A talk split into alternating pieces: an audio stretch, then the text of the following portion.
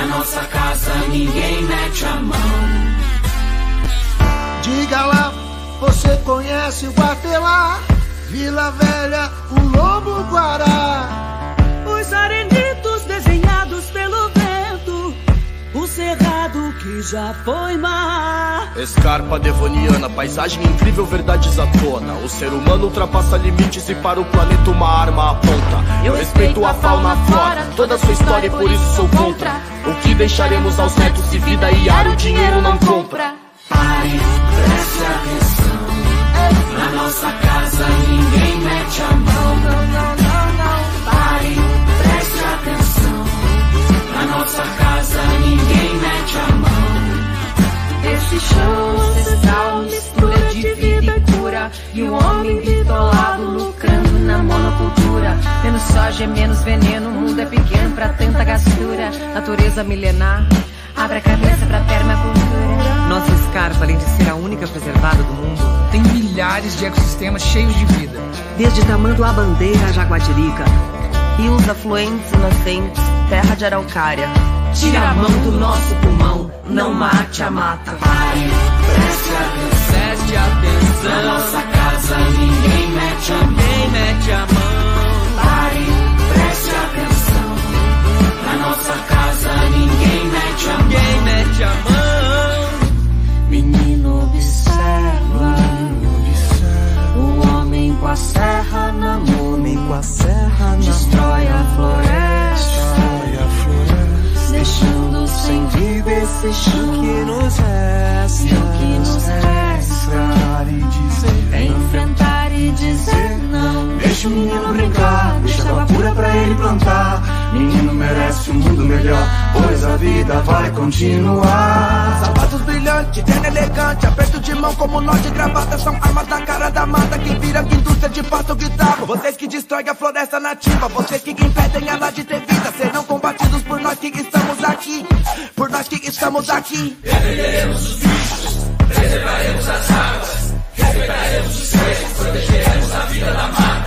Na Amazônia as marcas ainda ecoam por Mariana. E no Paraná não passarão. Salve a escarpa devoniana! Pare, preste atenção. Eu só quero saber de uma coisa. Reduzir o quê? Pare, preste atenção. Reduzir a mata? Pra?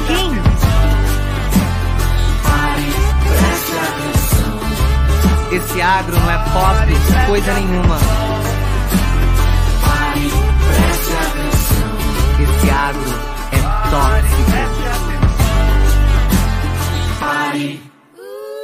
Sente o ar seco nas narinas?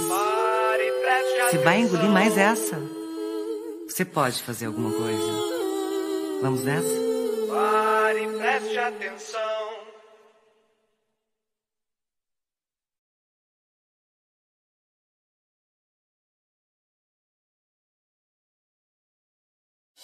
Pare, preste atenção. Na nossa casa ninguém mete a mão. Pare, preste atenção. Na nossa casa ninguém mete a mão. Diga lá, você conhece o Guatelá? Vila Velha, o Lobo Guará. Os arenitos que já foi mar. Escarpa devoniana, paisagem incrível, verdades à tona. O ser humano ultrapassa limites e para o planeta uma arma aponta. Eu respeito a fauna, a flora, toda a sua história e por isso sou contra. O que deixaremos aos netos se vida e ar o dinheiro não compra? Pare, preste atenção.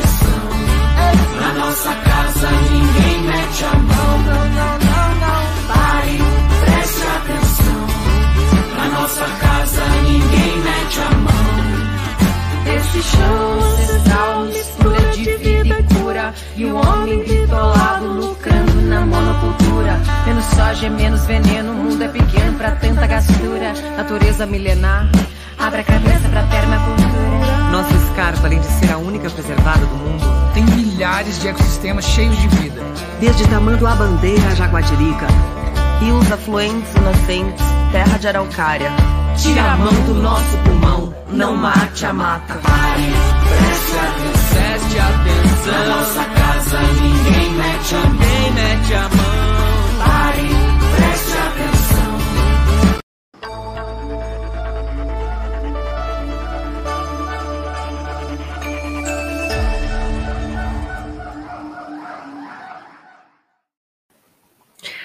Olá, boa noite aos ouvintes da 95 FM, ao pessoal que nos acompanha aqui também pelo YouTube do Observatório de Justiça e Conservação.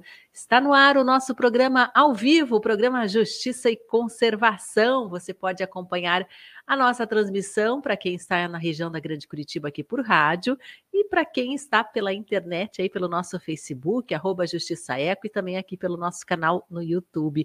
Inclusive aqui pelos nossos canais né, virtuais, você pode também participar aqui da nossa programação, mandando o seu comentário, a sua sugestão, o seu alô, contando para a gente da onde acompanha aqui o nosso programa. Participe, a nossa, a nossa programação aqui é muito interativa e a sua presença é sempre muito bem-vinda. Eu sou a jornalista Sandra Souza Guimarães e o nosso programa tem a produção de Guilherme Batista, João Marcelo Leal, Bruna Brunoski e Mayala Fernandes. Apoio Instituto Legado, SPVS, Grupo KWM, Rede Pro C, Miliponas e ERT Bioplásticos.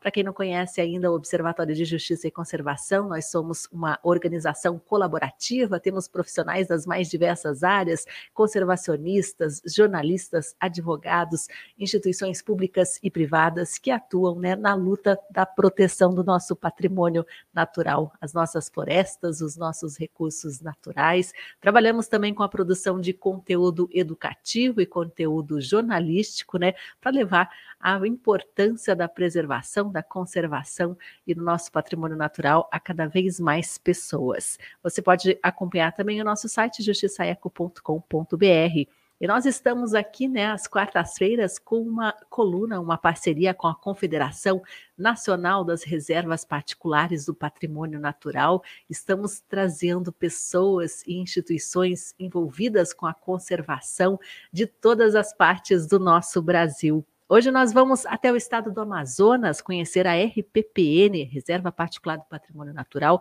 Dr. Daisaco Ikeda, que é gerida pelo Instituto Soca Amazônia. A reserva fica às margens do incomparável encontro das águas do Rio Negro e Solimões. O nosso convidado é o engenheiro ambiental e gestor do Instituto Jandinelli Leão. Em seguida, nós vamos até o estado do Rio de Janeiro conhecer a RPPN Fazenda Bom Retiro. É a primeira reserva particular do estado do Rio de Janeiro. E abriga uma área de quase 500 hectares de floresta aos pés da Serra do Mar e que reúne também né, um trecho, uma floresta magnífica em estado primitivo de conservação. Nosso convidado é Luiz Nelson Faria Cardoso, analista ambiental, gestor em planejamento ambiental e um dos responsáveis por tornar essa reserva né, um patrimônio eterno, perpétuo de conservação. Convido novamente a todos a participarem aqui da nossa programação, né, com as suas com seus comentários. Temos aqui a presença do Instituto Ambiental Reluz, dando boa noite, dizendo que estão ansiosos para acompanhar esse dia dedicado às RVPNs. Luiz Bittencourt também está com a gente, se diz ansioso pelo programa de hoje. Seja bem-vindo, Luiz Bittencourt. E eu já chamo a para conversar com a gente aqui, né? É, o Jean Dinelli Leão, né? Você provavelmente já ouviu falar desse encontro das águas do Rio Negro e o Rio Solimões. Então, pela diferente composição e temperatura das águas, né, elas não se misturam, andam lado a lado por um bom trecho até se tornarem uma água só e criando o grande rio Amazonas. Então, é nesse espetáculo natural que atrai turistas de todo o mundo, neste cenário, no coração de Manaus, que está a RPPN Dr. Daisaco Ikeda, que é gerida pelo Instituto Soca Amazônia, uma instituição que trabalha com educação e conservação ambiental, também com pesquisa científica, propósito de contribuir com a proteção e integridade ecológica da Amazônia, criando uma rede de consciência sustentável. Vamos receber então o gestor, engenheiro ambiental e responsável técnico do Instituto Soca, Jean Dinelli Leão. Jean, seja muito bem-vindo aqui à nossa transmissão. Uma ótima noite, uma ótima tarde para você, que aí é uma hora menos ainda, né? Exatamente, Sandra. Nós estamos aqui às 17 horas de Manaus, né? Então, boa noite a todos, boa tarde a quem está, quem está nos assistindo aqui em Manaus, né? Então, é uma satisfação a gente poder apresentar um pouquinho do trabalho que a gente vem desenvolvendo na RPPN Doutor da Isaco É, e vamos começar pela história, né? A preservação ambiental da reserva, na verdade, é a concretização de um sonho, né, do Dr. Daisaku Ikeda, que é um pacifista, filósofo, escritor, poeta e também um conservacionista. Na verdade, ele nunca esteve na Amazônia, mas observa muito de longe aí essa conservação desse, dessa preciosidade que vocês mantêm. É, Jean, conta para a gente um pouquinho da história do Dr. Daisaku e também desse propósito dele de contribuir com a conservação no Brasil. Exatamente, Sandra. É, apesar do Dr. Ikeda nunca ter tido a oportunidade de conhecer fisicamente o Amazonas, né, mas ele desde jovem é, tinha uma verdadeira admiração pela região, né, pela, pela imensidade da, da, imensidão da floresta, a imensidão dos rios. E aí, é, quando adulto já, né, isso já em 1990, é, em uma atitude concreta de de conservar um pedaço da Amazônia para as futuras gerações, né?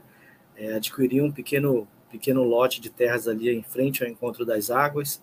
Nós temos 52 hectares de terra e ali então nós constituímos né, um espaço para que a gente pudesse promover educação, conservação, pesquisa, baseado num conceito que o Dr. Ikeda vem difundindo há mais de 70 anos, de que seres humanos e meio ambiente são únicos, são inseparáveis e que um influencia o outro positivamente ou negativamente. E nós queremos levar a ideia de um espaço bem conservado para influenciar positivamente outras pessoas. E vocês estão aí em uma transição do urbano e do rural, né? Conta para gente, descreve um pouquinho melhor esse cenário e também a estrutura, porque é uma reserva particular que está bastante estruturada, né? Inclusive com uma sede, com várias atividades. Exatamente. É, nós estamos no, no limite ali, né, do urbano para o rural.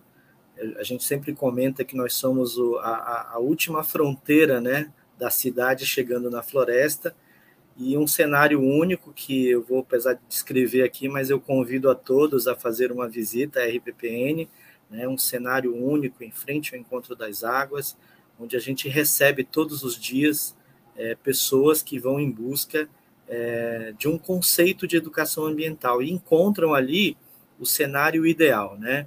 É, nós temos um, um, auditório, nós temos um pequeno laboratório também, e é onde nós é, concretizamos a visitação, é, a aproximação, a gente fala muito dessa reconexão das pessoas com, com a floresta, né? das pessoas com, com a mata, isso ocorre é, naturalmente todos os dias. Né? Nós temos um programa permanente toda quarta-feira. Hoje nós acabamos de sair desse evento. Nós recebemos aí alunos da rede municipal de ensino em uma parceria que conseguimos é, juntar empresas, né, indústria, é, a, o poder público através das escolas e o instituto entra com esse espaço maravilhoso e a gente cedendo então as informações. Então, aí são tá, imagens. Tá, inclusive, é, queria que você comentasse as imagens dos projetos, né? Tem uma, okay. um projeto muito interessante é, de, de adoção mesmo, né? De envolvimento até de recém-nascidos aí com a conservação, Jean. Exatamente, Sandra. É, nós temos um, um, programa né, que é em parceria com o Tribunal de Justiça do Amazonas, nós vamos plantando mudas pela cidade e na zona rural também, e oferecemos essas mudas para as crianças que nascem em uma maternidade aqui de Manaus. E aí o cartório que fica ali dentro, ele convida os pais a participarem. Eles podem aceitar ou não, né? mas a maioria aceita e assina um compromisso em educar a criança para proteger o meio ambiente. Já são seis anos de projeto e a gente já começou a colher os frutos, recebendo ligações, é a procura das pessoas que receberam o documento e querendo saber onde que a muda está plantada, né? Qual é a espécie. Isso realmente mostra que criou um link, né? Criou uma conexão é, naquele momento do nascimento com aquela muda que foi plantada por essa ocasião. Esse Muito programa bacana. se chama Sementes da Vida. E além dos Sementes da Vida, né, desse projeto todo envolvendo educação ambiental e inclusão também, né, das crianças e adolescentes com algum tipo de dificuldade, necessidade especial, vocês têm também investido muito, é um dos pilares da reserva do Instituto, a pesquisa científica, né? Queria que você comentasse um pouquinho das parcerias e também de descobertas, né, que já aconteceram aí nessa área. Isso, é o, o cenário realmente favorável para pesquisa, né? Nós temos ali alguns elementos que têm atraído muito a atenção dos pesquisadores, como a terra preta de índio, que é um hoje é um mistério na Amazônia, né? Como é que o indígena produziu o solo mais fértil do mundo e hoje não se tem a receita, né? Perdeu essa conexão, então temos ali no instituto uma grande faixa de terra preta de índio Uh, hoje nós estamos com uma pesquisa em andamento com a Universidade Federal do Amazonas, tentando estabelecer na reserva um, dois, duas famílias de sauim de coleira, né, que é o símbolo de Manaus, e que é um animalzinho que está em, em, risco de extinção é, devido ao avanço é, é, da, da cidade sobre a floresta. Então, as primeiras iniciativas começaram ainda no mês de janeiro, né? E agora a gente já observou que essa família se estabeleceu e que apresenta um caminho, inclusive, para conservação, né, de que é possível estabelecer ele em outras RPPNs, em outras áreas verdes. Essa é uma contribuição que o Instituto faz. A gente recebe essa pesquisa assim com muita satisfação e acaba devolvendo para a sociedade toda vez que a gente recebe uma visita. O sauim de coleira, né, é uma espécie de primata que existe apenas, né, nessa região, é uma espécie bastante endêmica e vocês têm tido sucesso, aí houve soltura, reprodução, o que, que vocês observaram de contribuição da reserva com a conservação do sauim de coleira? Olha, a contribuição foi principalmente no sentido daquilo que nós temos para oferecer para esses primatas, né? Então, ali na, no espaço tem muitas frutas da região, muitas frutas que eles é, utilizam né, na sua dieta, como a, as produtoras de seiva, né, as, os pequenos vagens. Então, é, dada essa abundância, os, os animais acabaram se estabelecendo. Isso também nos levou à reflexão de que a gente tem que plantar mais as frutíferas da Amazônia, e é o que a gente tem feito quando vamos fazer o adensamento de algumas áreas garantir que realmente essa espécie esteja numa condição de proteção ali conosco. E vocês têm observado também com esses plantios uma restauração também da, dessa região, né, Jean? Porque vocês têm um número significativo de plantio de árvores, mas o Instituto também prega que não é apenas o plantio, né? É ensinar as pessoas a importância né, de uma floresta em pé, bem conservada, de todo um ecossistema vivo. Isso mesmo, né? É, quando a gente está promovendo o plantio, na verdade a gente está garantindo que lá na frente ocorra também uma educação ambiental. Né? As pessoas vão ter oportunidade de conhecer espécies que hoje estão em risco de extinção. Né? E, e qual a utilidade delas para a floresta? Qual a utilidade delas para o ecossistema? Isso muitas vezes é preciso se deslocar até a floresta, um local mais distante, e é, se a gente consegue colocar isso nesse fragmento de floresta urbana, a gente garante assim que as pessoas não, não precisam se deslocar né, e tenham acesso facilitado a essas espécies no médio e a longo prazo. A gente tem algumas espécies assim muito interessantes, né, que hoje elas estão na lista de espécies em risco de extinção. E aí eu cito para você o mogno, que é uma espécie assim que foi muito predada pela para a produção de móveis, a gente tem implantado, inclusive, o pau rosa, que é uma espécie é, que já foi de alto valor econômico, porque era onde, de onde se produzia o Chanel 5, então tiravam a árvore com raiz e tudo, ela quase entrou em risco de extinção e hoje existe um processo de restabelecer novamente essa espécie é, no Amazonas. Nossa, cada história, né, que a gente ouve, que a gente não faz ideia. A gente vai ouvir muito mais ainda, pessoal. Vou dar um alô aqui antes, Jean, para o pessoal do Geoparque Costões e Lagunas do Rio de Janeiro, né, que está aqui presente, dando um salve para todas as RPPNs do nosso Brasil, especial também um, um, parabéns especial ao Nelson da RPPN Bom Retiro, que vai daqui a, daqui a pouquinho com a gente. Maria Madalena Silva de Souza também está dando boa tarde. Bem-vinda aqui, Maria Madalena. E Jean, como é a relação também com o polo industrial aí de Manaus? Como que vocês têm conseguido estabelecer parcerias também com empresas?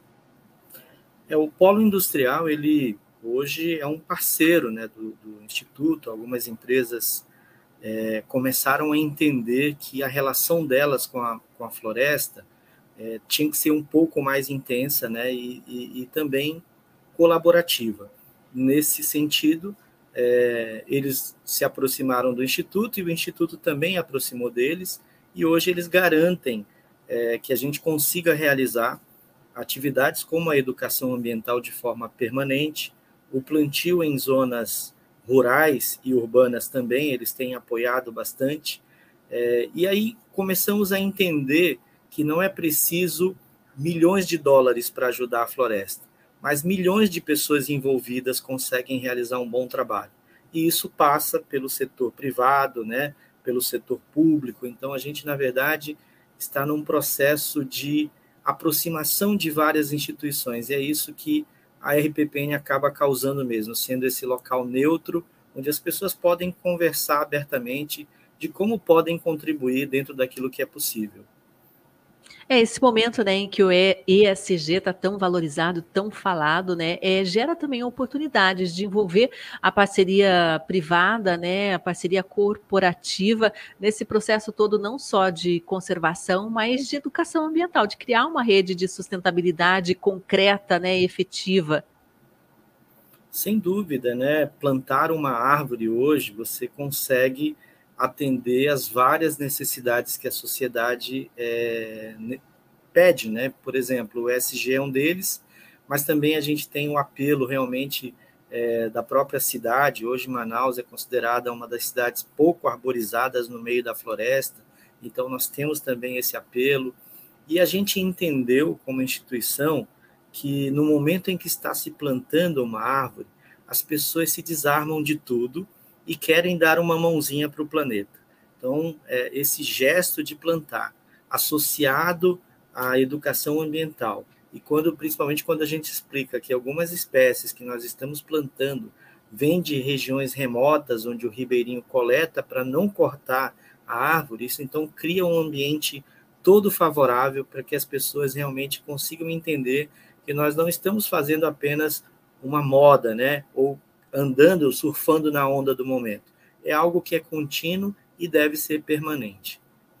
É, e os parceiros também se sentem seguros, né, Jean, ao acompanharem os projetos, né, participarem também da execução. Isso é muito importante, não só buscar o apoio, o aporte financeiro, mas também uma, uma participação efetiva. Como que vocês têm feito isso na prática?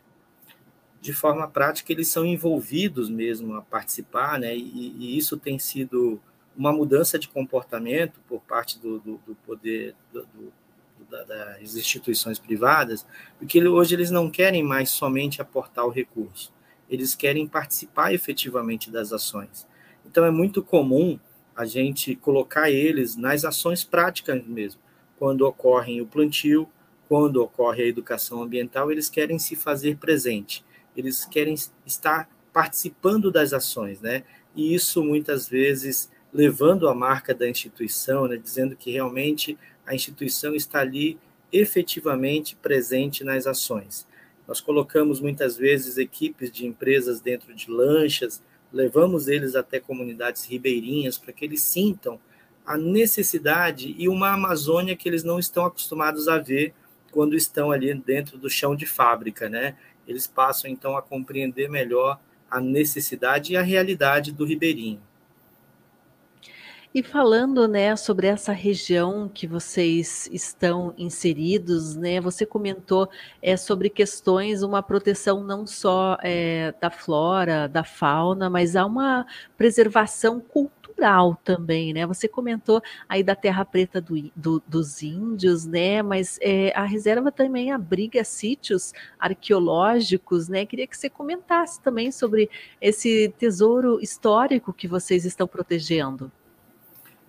Exatamente, né? Nós, nós só estamos de passagem, né? Antes da gente já habitavam aquela região ali os indígenas e em 2001 na construção do auditório da RPPN, então nós encontramos urna, uma urna funerária e uma, uma panela de índio, né, chamada aqui na região de Alguidar, e então determinou-se que ali era um sítio arqueológico. E é muito comum no dia a dia a gente encontrar fragmentos é, de cerâmica de índio, né?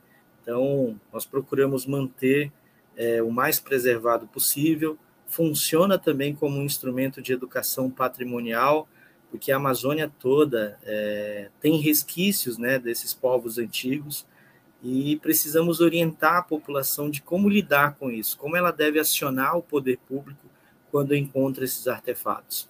Ao mesmo tempo, nós temos na, na em uma das, das da, de pontos de local do Instituto da Reserva, nós temos também um sítio histórico, onde funcionou é, fábricas de tijolos no período áureo da borracha, no início dos anos é, de 1900. Então, a gente consegue levar o jovem ali também explicar é, esse processo de resiliência que a floresta possui, recuperando novamente o espaço que era dela. Né? Então, a gente tem esses elementos e consegue incorporar isso dentro de um produto de educação. E lá do outro lado do mundo, o doutor Daisako Ikeda acompanha aí ao alto dos seus 90 e poucos anos, né? Ele tem sido uma figura presente, né? Como é que tem sido essa relação também do idealizador da reserva e do Instituto? Olha, realmente ele tem acompanhado é, de perto as nossas ações, né? Cada vez mais é, a própria Amazônia o reconhece como um conservacionista, né? Porque as ações começaram muito antes né, do que hoje é esse boom em relação à, à, à, proteção da Amazônia, né?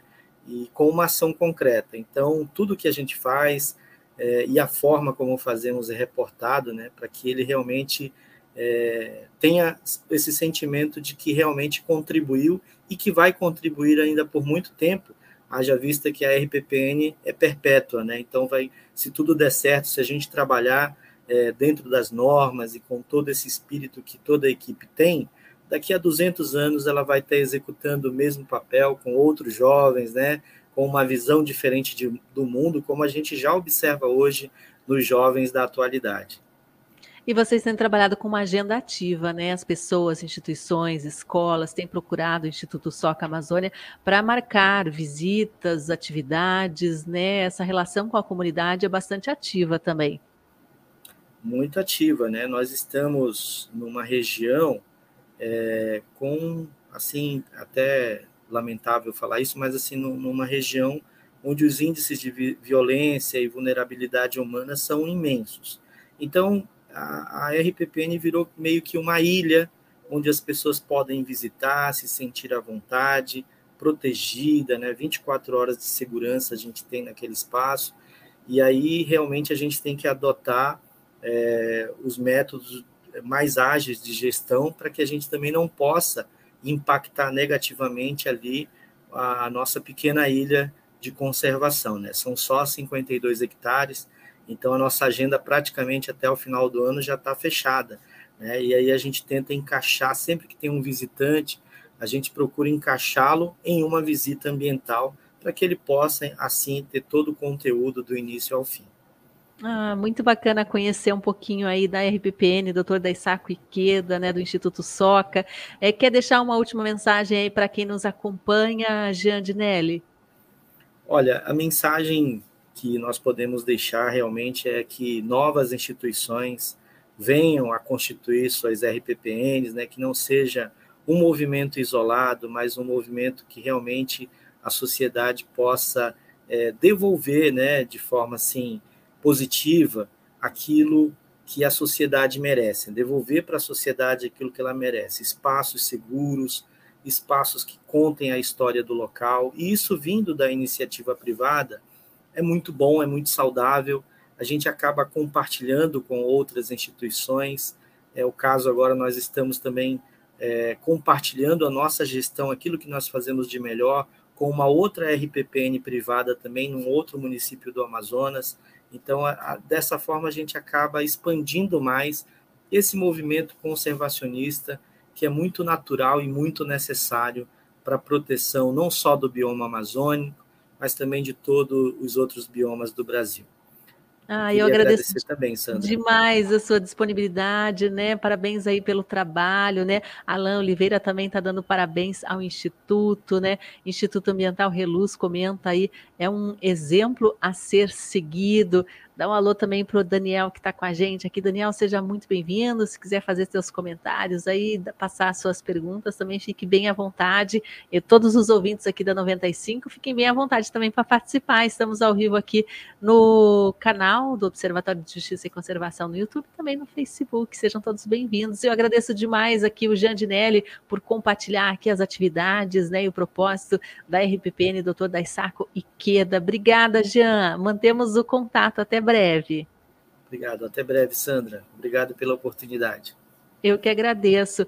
E do estado do Amazonas, nós vamos agora para o estado do Rio de Janeiro. Vamos conhecer um santuário da vida livre, a reserva particular do patrimônio natural, Fazenda Bom Retiro, um lugar da Mata Atlântica para se conectar com a natureza, viver a essência natural. Bom Retiro é uma reserva particular com mais de 500 hectares de florestas primárias, também de florestas em regeneração. É uma unidade de conservação criada e mantida pela iniciativa privada, localizada no município de Aldeia Velha, fica ali na divisa dos municípios de Casimiro de Abreu e Silva Jardim, no Rio de Janeiro. Inclusive, foi a primeira reserva particular do patrimônio natural do estado do Rio de Janeiro. Eu vou conversar agora com o Luiz Nelson, né, que vai nos contar um pouquinho dessa história, dessa trajetória e dos planos futuros para essa área tão importante de Mata Atlântica. Luiz Nelson, seja muito bem-vindo aqui ao programa Justiça e Conservação, nessa parceria com a Confederação eh, Nacional das Reservas Particulares do Patrimônio Natural. Boa tarde. Salve, amiga Sandra, beleza? Amigos, ouvintes também, Jean, agradecido pela oportunidade de estar podendo apre apresentar aqui um pouquinho da nossa vida na reserva Mentira. É, e conta um pouquinho, né? Eu já me adianto aqui, a gente está claro com o sinal um pouquinho fraco. Luiz Nelson aí está no meio do mato, né, Luiz? Mas conta um pouquinho aí a história, né? O surgimento dessa reserva, como que começou aí pela sua família mesmo? Sim, a gente começou quando eu vim morar aqui em 1983. É, a a fazenda tinha a produção convencional, né, de banana e de leite. Mas eu via que os espaços, né, a área, a geografia da fazenda é quase tudo APP, área de preservação permanente. Beiras de rios, nascentes, topo de morro, é, montanhas. Então, eu comecei a ver que o perfil da propriedade verdade, não era é, proteção e sim ela deveria ser uma unidade federal para que, a, que uma unidade particular pudesse participar. Eu inventei um nome e botei uma placa redonda em verde e amarelo para dar uma conotação oficial na porteira das naturais. Achei que, achei sei que esse título que eu coloquei representava o nosso ideal de conservação, porque estava falando permanente do e foi isso foi em 1988. Até que em 1990 a Associação Mico Leão Dourado nos informou que o Ministério do Meio Ambiente tinha então, fui atrás desse mecanismo. Como é que fazia fazendo se tornar uma IPPM? Fui até Brasília Luiz, algumas vezes. Estou com um com um pouquinho de dificuldade aqui para. ter a do meu pai, centro da Fazenda, em RPPN. Hã? Luiz, eu acho que eu vou fazer o seguinte, o eu estou com um pouquinho de dificuldade, é, eu estou com um pouquinho de dificuldade aqui para te entender, comigo, o sinal está um pouquinho fraco. Estou te ouvindo mais ou menos. Eu vou te retirar da transmissão e vou fazer diferente, tá? Para a gente não perder uhum. aqui a oportunidade de conversar e conhecer a RPPN fazendo a Bom Retiro. Eu vou seguir aqui com a entrevista Sim. por telefone, se você não se importar. Vamos tentar por telefone? Às vezes fica um pouco melhor do que aqui o sinal, porque por vídeo acaba carregando um pouquinho, né? E a gente acaba tendo um sinal um pouco mais travado. Eu vou te desconectar não, claro e vou te ligar, tá bom? Tá me ouvindo, Luiz? Ok, vou ter que. Então vou tá sair. bom. E vou, vou, aproveitar então também, né? E, e, colocar algumas imagens aqui da Fazenda Bom Retiro, enquanto a gente conecta aqui com o Luiz Nelson. Vou falar aqui com a Maria Cristina, né, que está com a gente, dizendo a excelente apresentação da RPPN da Isaco Iqueda, que tive a honra de conhecer quando representava a Confederação Nacional das RPPNs e participou da fundação da rede das RPPNs na região de Manaus e de seu maravilhoso auditório. Bom, aqui a gente está mostrando um pouquinho das imagens da RPPN Bom Retiro.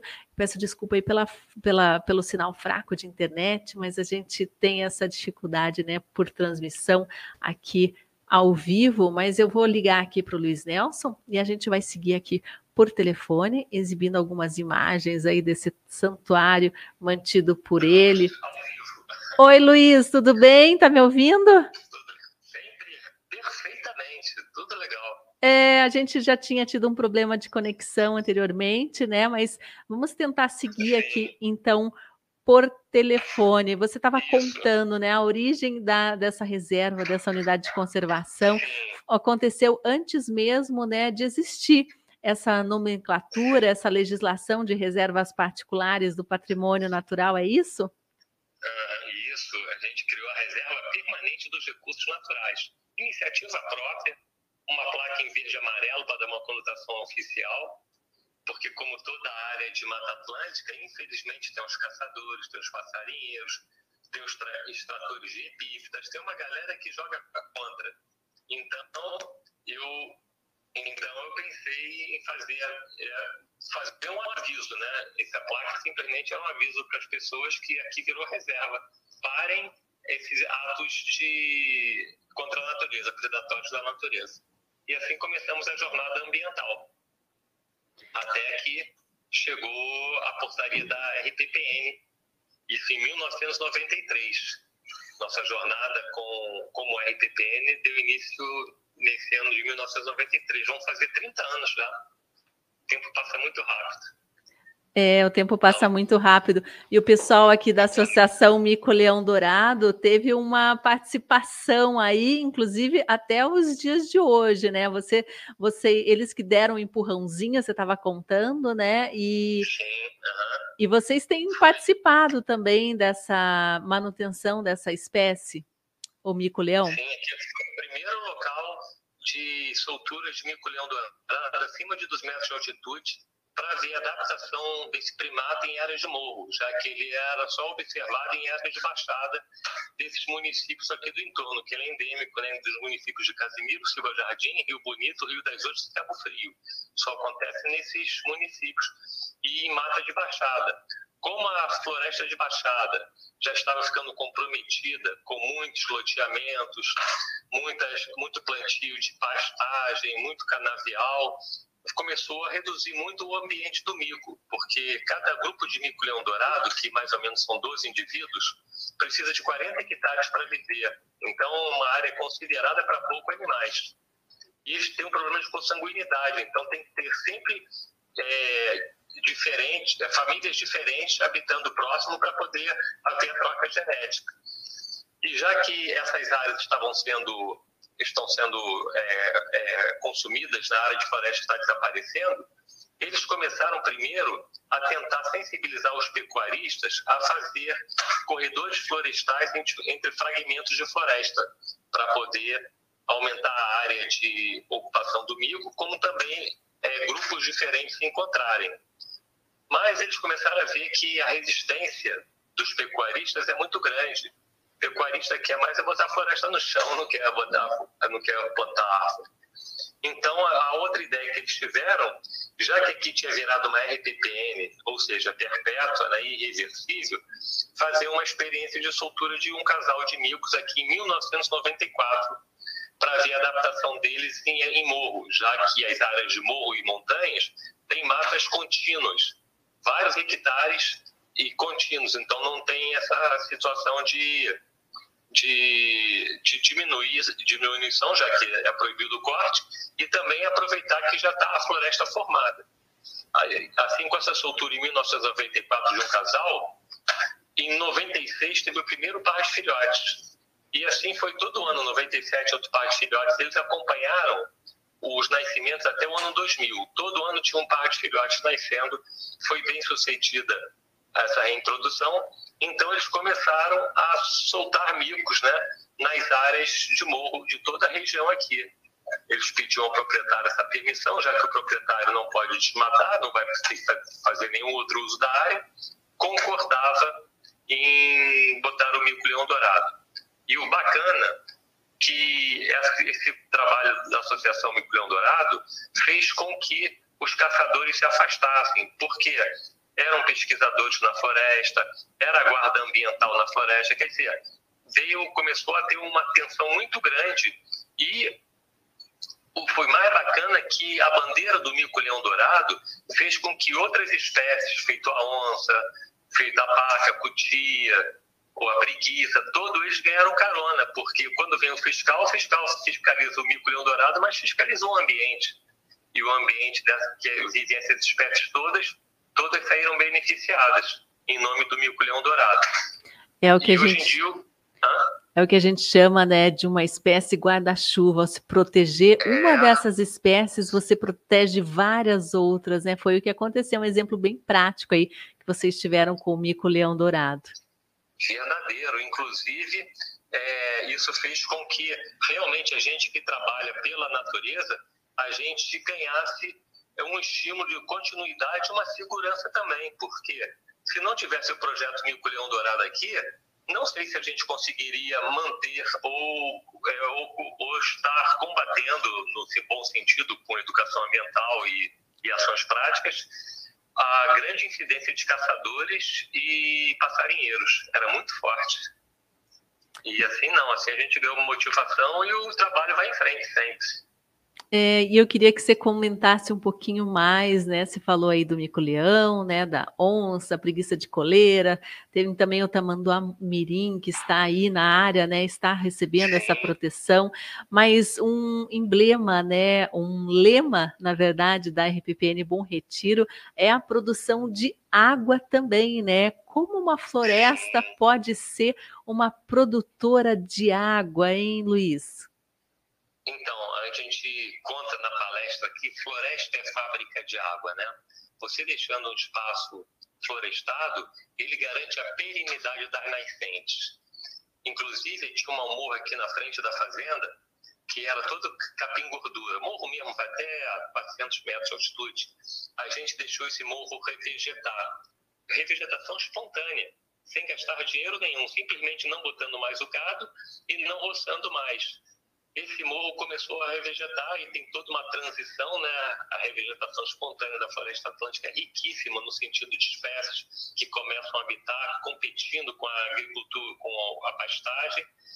E nessa transição né, de, de, de vegetação, depois das áreas que são mais úmidas e mais férteis, começa já vir logo a floresta passou essas espécies de transição, que são chamadas espécies pioneiras, feito o, a embaúba, o camará, o alecrim do campo, a aroeira, essas espécies que competem com, com quem está instalado ali, no caso a pastagem, depois eles começam a ocupar tanto a área e botar, depositar tanta matéria orgânica no solo e formar um sombreamento que as espécies, as sementes de espécies novas que sempre caiu ali, mas não desenvolviam, porque eles precisam desse ambiente desse microclima para desenvolver, elas começam a crescer.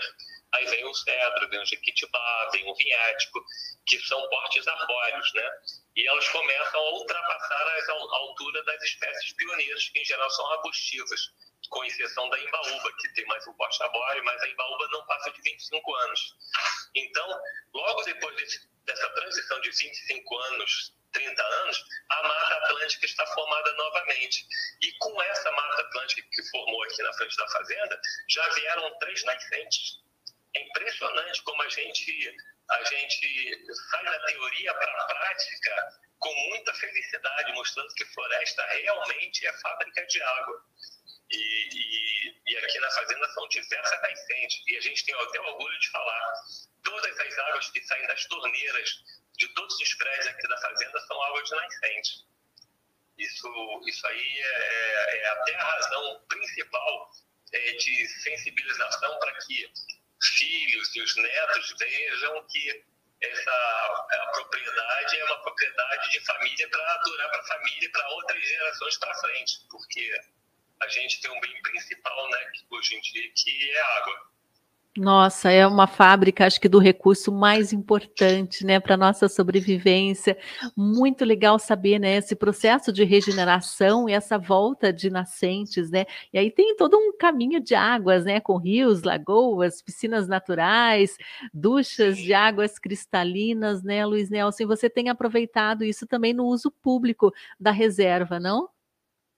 Sim, a gente, principalmente em razão da educação ambiental a nossa proposta aqui da Fazenda é mostrar às, às pessoas a importância de salvar o pouco que sobrou da floresta atlântica. Até quando eu dou a palestra aqui, eu dou argumentos suficientes para quando as pessoas saem da palestra, olham para uma floresta com outro respeito. Já não olham para a floresta como uma porção de árvore, que de repente moram alguns bichinhos lá. E sim, olham para um local que tem a produção de recursos de, de recursos naturais indispensáveis para a qualidade de vida, né? são serviços ambientais. E isso, isso é bem verdadeiro e que muitas pessoas não se dão conta, porque até eu falo, pô, deveriam ter feito, né, que já que a Globo, naquela época de novela, tanta novela que o pessoal ficava compromissos, bateu ponto na reserva, na, na, na novela, por que não fizeram nenhuma novela com tema ambiental? Né?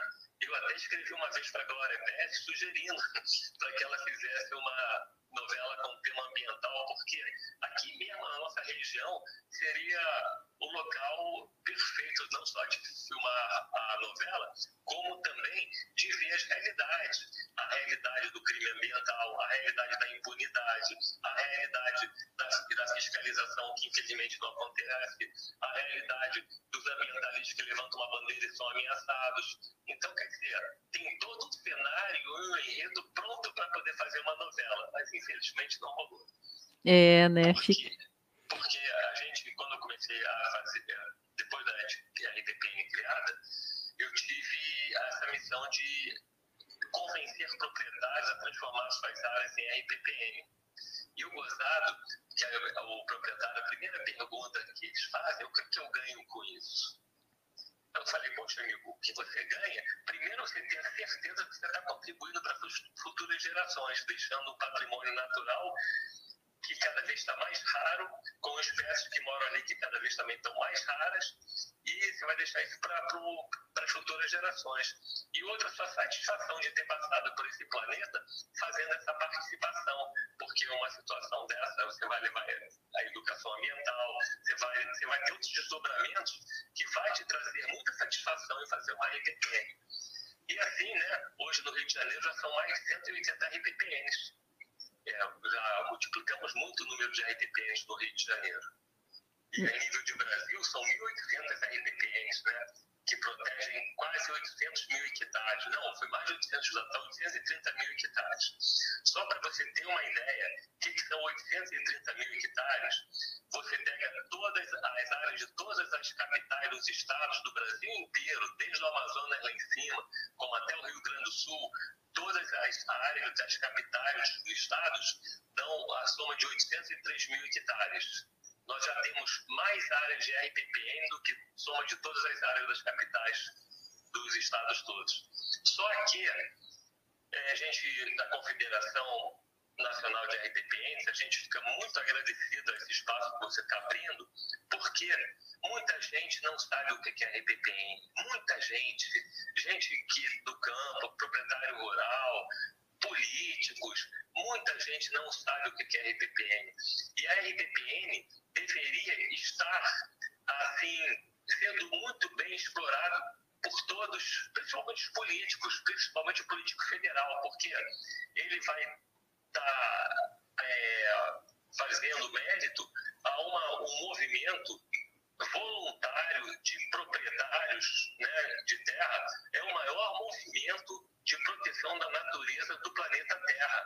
Não tem no planeta nem, nenhum, nenhum país que tenha um movimento desse voluntário de proteção da natureza. Isso aqui é fantástico. O, a iniciativa da RTPN é fora de série. Até o japonês veio comprar área na Amazônia para poder participar de uma RTPN. Então, quer dizer, é muito forte e a gente tem que fazer com que sejam divulgadas as RPPNs, até para que tenha contrapartidas, por exemplo, empresas queiram investir nas RPPNs, compensações ambientais sejam investidas em RPPN, porque é, uma RPPN tem o gasto de uma fazenda. Você mantém estrada, mantém caminhos de água, mantém áreas de, de roçada para poder deixar o ambiente, a gente que trabalha com turismo, isso fora da área da RPPN, na área da fazenda.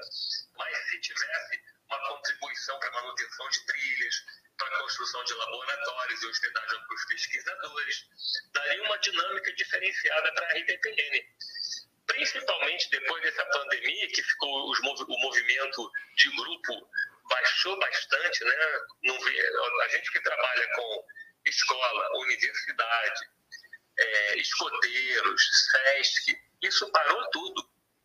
E isso deu uma, deu uma, uma travada, assim, uma, a gente continuou, mas de uma forma muito enxuta para poder manter a situação da fazenda.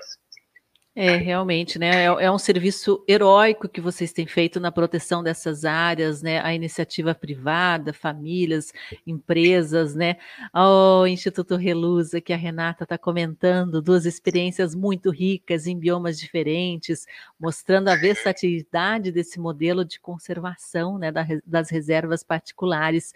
Euvécio Rodrigues Pereira Filho está com a gente aqui também, dando os parabéns, Luiz Nelson. Você é um exemplo de, da atitude de se preservar e educar Daniel também está te dando os parabéns aqui. Jandinelli também, que esteve agora há pouco com a gente. Pessoal, peço desculpas aí porque a gente não, tá, não conseguiu colocar o Luiz Nelson em vídeo pelo problema de conexão e baixo sinal, mas a gente seguiu aqui a entrevista por telefone. Peço perdão aí por alguma interferência no áudio, tá? Mas a gente tá, é o jeito da gente trazer a participação aqui do Luiz Nelson. É, Luiz, você está aí numa mata atlântica, né? Uma região de serra com uma altitude bastante variável, né? E você, inclusive, tem dentro da sua reserva florestas, é, a floresta, um trecho, né, em estado primitivo. Isso quer dizer Sim. o quê? Que sempre foi assim, né? Uma floresta original antes mesmo da descoberta, né, do Brasil pelos portugueses, é isso? É isso aí. 70% da área da fazenda é mata primitiva. Olha Mas isso. também é bom ressaltar, sobrou porque é difícil acesso. não é tão fácil acesso, não, porque senão já tinha, já tinha sido cortada, né? Como, tipo, como eu falei da outra vez, a fazenda foi originária, com a, a, quem comprou a fazenda foi meu avô instalando uma serraria. Então ele usava a madeira da fazenda mas até num ponto que depois começou a ficar complicado, que o, o cabo do guincho do trator dele não, não chegava, era muito longe. E graças a essa dificuldade, a fazenda ficou preservada, essa área toda preservada, com árvores gigantescas, um ambiente lindo, riquíssimo, uma floresta forte. Inclusive, é, como a gente vive nesse, nesse ambiente né, natural, a gente cada vez mais a gente tem um contato com os seres silvestres, principalmente porque esses seres silvestres estão chegando cada vez mais perto de casa, porque a nossa casa já está virando floresta. Quer dizer, a gente está deixando que toda a área da fazenda, que era pastagem, está virando floresta, a área que era bananal já virou floresta. Então, está tudo virando floresta. Então, todo dia a gente vê cachorro do mato, vê siriema, vê ouriço, vê aí aqueles insetos louva-a-Deus, vê besouros lindos. A gente convive com a fauna direta e parece que eles têm um agradecimento por a gente virar floresta. Não sei se é uma viagem nossa, mas a gente sente né, que, que existe uma parceria e um entendimento. Você vê só, aqui a gente não usa bota nem sapato, a gente só, usa, só anda descalço. E eu ando descalço em diversos lugares, assim, e que é, de risco de picada de cobra, que aqui tem muita cobra, mas nunca teve acidente, sempre, o dia que eu vejo cobra assim, que é mais peçonhenta, brava, usando aracuçu, jararaca, o coral, que está perto da casa, que eu acabo pegando para levar para dentro do mato, mais longe, a captura é muito simples, não há tensão, parece que elas sabem que o que, a gente está fazendo é tirá-las ali do ambiente onde tem humanos. Então, é, é uma integração fantástica com a natureza. Inclusive, a integração é tão grande que você lembra quando teve todo mundo Covid, né? Eu também tive infelicidade de pegar o Covid. E estava mal, fiquei meio mal. Um dia eu fui na floresta, aí deitei numa pedra.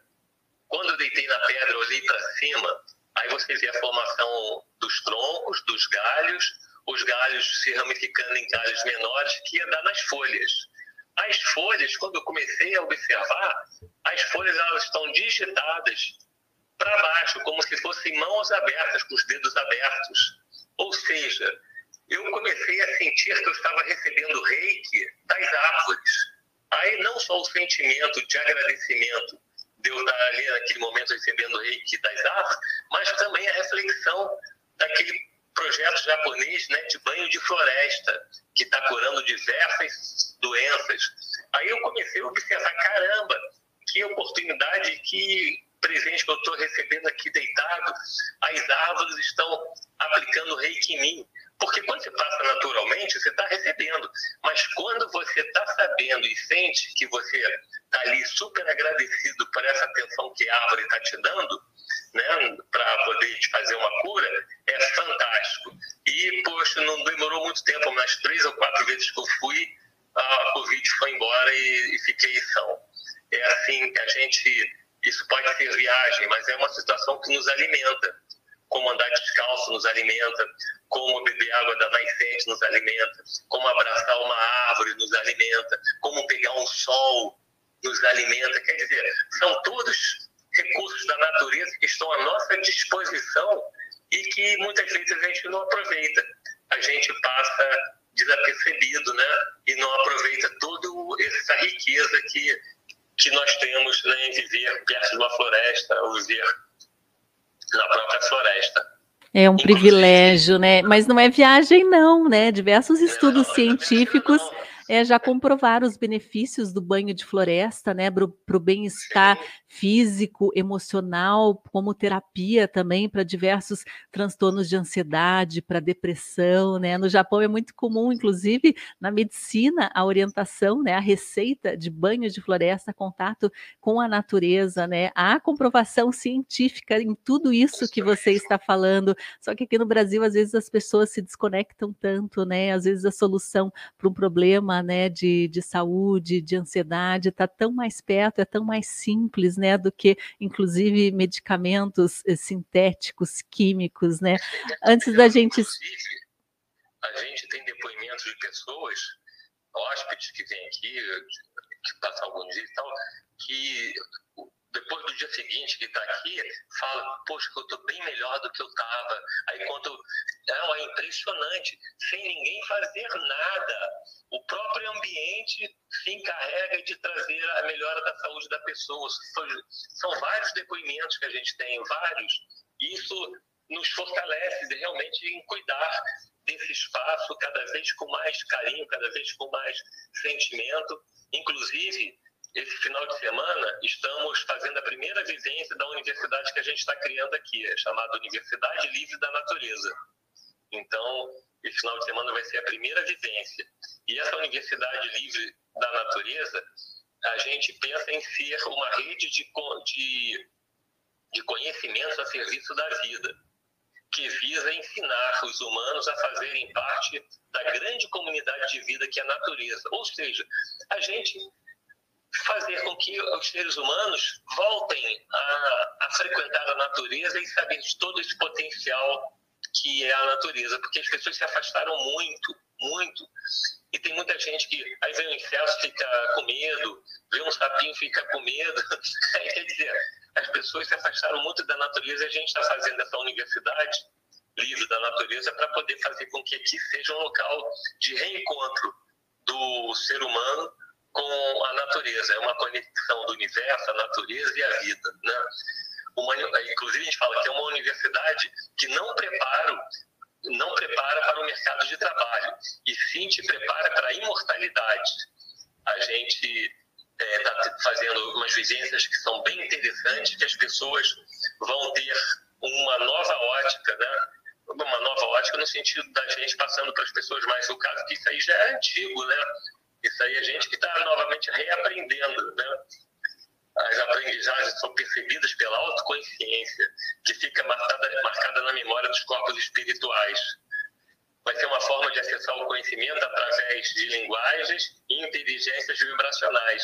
São é tudo muito sutil e muito verdadeiro, entendeu? A gente quer fazer com que a gente seja um local de reconexão com, com a vida e a vida silvestre porque é fantástico. É, é, os animais, as plantas, você, você a gente está num cenário que, que, que não só no caso do, do visual, né, mas um cenário de sons, de imagens, de aromas, de texturas e conexões essenciais que são essa, essa, esse, essas interatividades entre os animais silvestres que a gente vi que é tão lindo. Outro dia, a gente estava aqui na varanda, aqui na, lá na casa, quando tinha televisão, hoje não sei mais, aí tinha assim uma, uma papa-mosca, você conhece aquela linha papa-mosca, né? Uhum. Tinha uma mosca.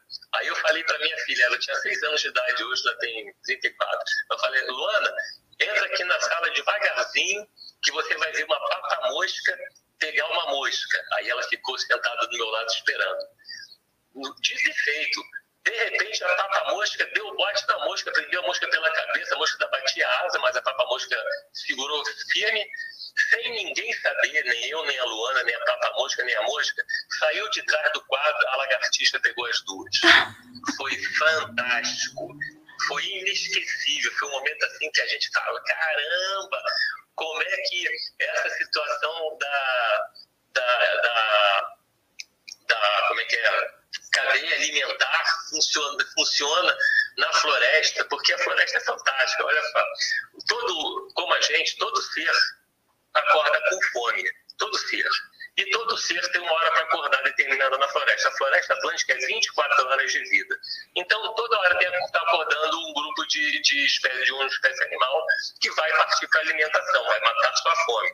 Então, se ele se ele se alimenta de néctar, atrás do néctar, se alimenta de pequeno inseto, atrás do pequeno inseto, quer dizer, se alimenta de algum bichinho maior, atrás do bichinho maior, e assim é 24 horas da floresta.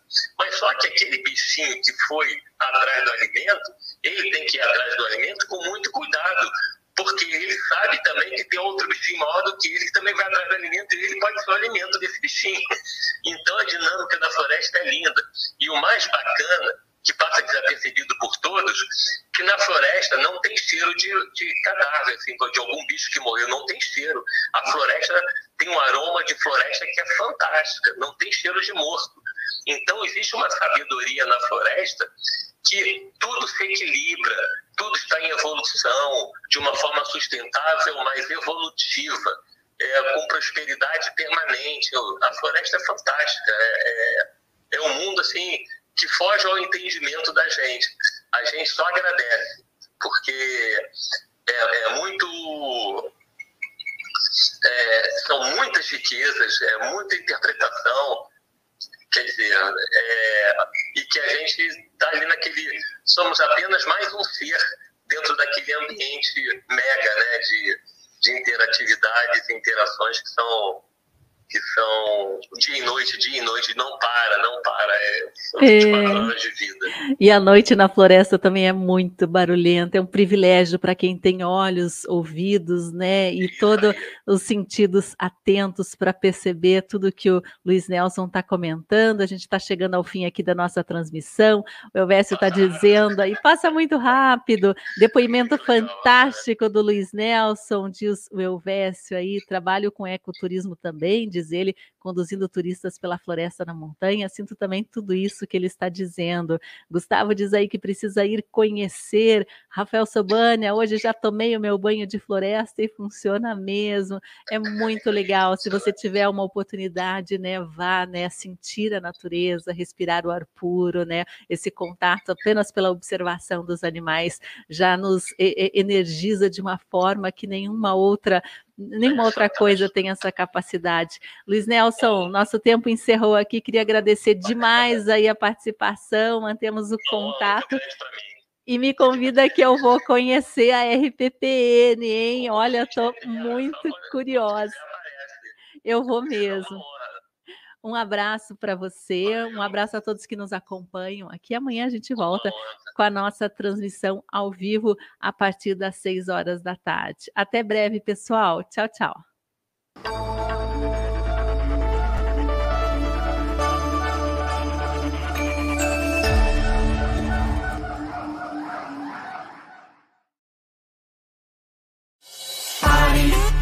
Atenção. Na nossa casa ninguém mete a mão. Pare, preste atenção. Na nossa casa ninguém mete a mão. Diga lá, você conhece o Guatelá? Vila Velha, o Lobo Guará.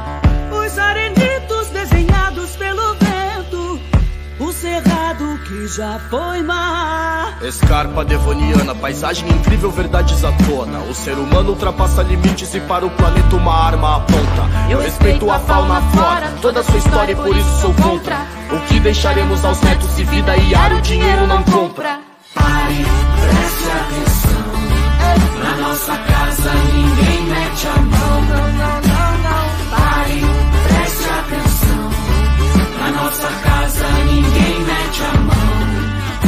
Esse show ancestral, mistura de vida e cura. E o homem bitolado lucrando na monocultura. Menos soja, menos veneno, o mundo é pequeno pra tanta gastura. Natureza milenar, abre a cabeça pra permacultura. Nossa escarpa, além de ser a única preservada,